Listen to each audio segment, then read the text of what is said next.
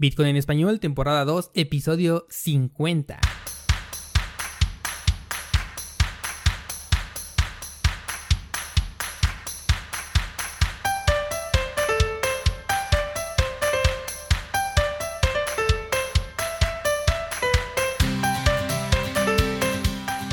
Bienvenido, esto es Bitcoin en español, el podcast donde hablamos de criptomonedas, tecnología, cadenas de bloques y por supuesto Bitcoin. Esta semana hablaremos un poco sobre Binance y voy a decirte si tienes que salirte ahora de Bitcoin o aguantar. Pero antes tenemos ya en línea la página de cursosbitcoin.com. Ahí vas a poder encontrar los cursos de trading básico con criptomonedas y el curso de configuración de dispositivos Trezor completamente gratis. Pero si te suscribes a la página, además vas a tener acceso al curso de cómo armar tu portafolio de criptomonedas el cual te va a servir para crear cualquier tipo de portafolio de inversión. Pero eso no es todo, esta semana comenzamos con las primeras clases de un nuevo curso, cómo aceptar Bitcoin en tu negocio online. Y atención, hay 20 cupones, sí, solo 20 cupones del 50% de descuento a quienes utilicen el código podcast. Así de sencillo. Escribe la palabra podcast cuando te suscribas y accederás a mitad de precio. Esto es Bitcoin en español y comenzamos.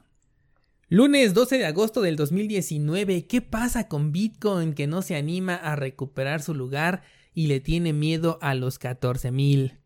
Bueno, pues vamos a dejar que Bitcoin haga lo que le venga en gana y vamos a preocuparnos por lo que vamos a hacer nosotros al respecto. Primero quiero que si tienes Bitcoin en este momento pienses en dónde lo tienes. ¿Escuché Bitso? ¿Escuché Binance? ¿Coinbase?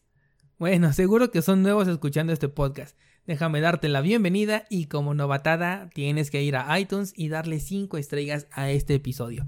O si no, compartiré tus datos en un grupo de Telegram, tú sabrás. No es cierto, no te espantes, pero eso fue justamente lo que le pasó a Binance esta semana. Señores, no le den sus datos a cualquier página.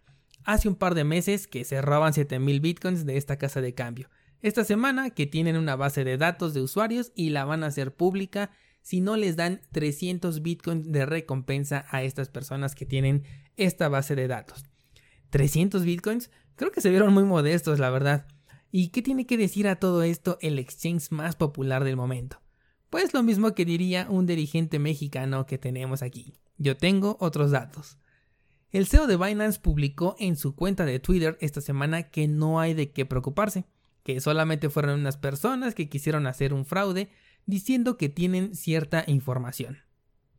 Según los primeros análisis dicen que las fotos no corresponden porque no tienen la marca de agua que les coloca Binance, por lo tanto, publican que se trata de un intento de fraude, pero, por si acaso, se ofrecen 25 bitcoins de recompensa por información que ayude a identificar a estos malintencionados personajes.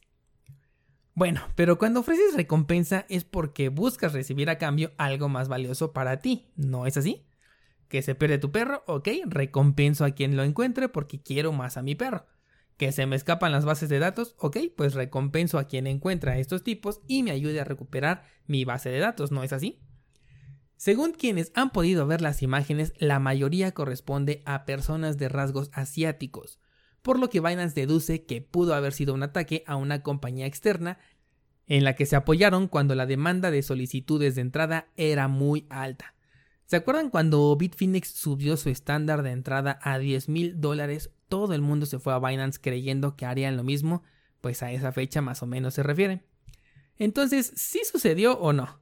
Las declaraciones son confusas, pero el hecho es que ni tus criptomonedas ni tampoco tus datos están a salvo en ninguna página, en ninguna wallet en línea, y mucho menos en ningún exchange.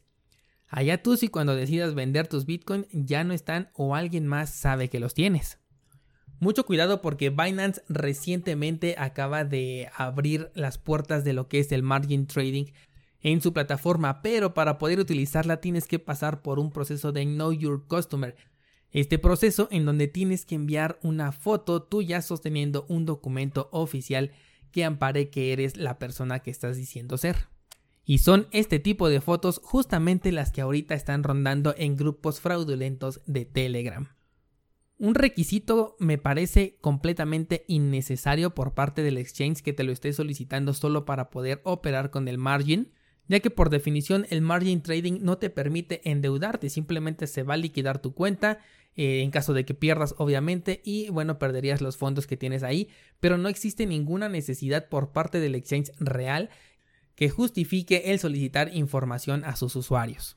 Y con este tipo de noticia, con la seguridad que nos ha demostrado tener Binance y sobre todo con el tipo de respuestas y acciones que toma el CEO que está detrás de esta empresa, yo solo llego a Binance, cambio mis criptomonedas y me retiro de ahí. Pero bueno, a todo esto, ¿cuándo van a vender sus Bitcoin? ¿Ya lo saben?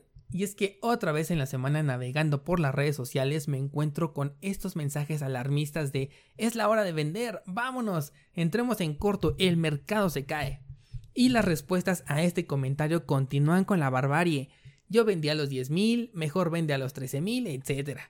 Bueno, yo me pregunto, ¿quién es esa persona para decirme cuándo vender? ¿Cómo sabe si no acabo de comprar hace un par de días como para que me diga vende ya? ¿O qué sabe él o ella de mi estrategia? ¿De tu qué? Estrategia de salida. No me digas que no tienes una.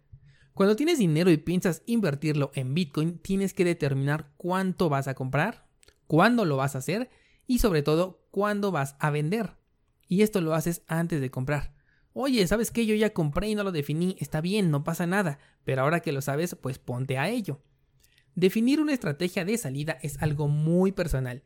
Depende, entre muchas otras cosas, de cuándo entraste, cuánto compraste, cuánto quieres obtener y en qué periodo de tiempo. Definir una estrategia de salida tiene mucho que ver con tu perfil de inversionista. Justamente de esto hablo en el curso de creación de portafolios que te estoy eh, dejando ahí en cursosbitcoin.com. Si tú eres muy nervioso y estás como esta persona, ay, es que el precio ya no quiere subir, nos vamos a hundir, hay que vender, entonces delimita zonas de salida paulatinas. Divide esos 100 dólares, esos 1000 dólares que tienes en Bitcoin y vende escalonadamente en zonas psicológicas que un poquito en los 12.000, otro poco en los 15.000 y dejo otro poco por si alcanzamos los 20.000 y que era nuestro máximo histórico. Incluso puedo dejar todavía una posición adicional por si superamos los 20.000.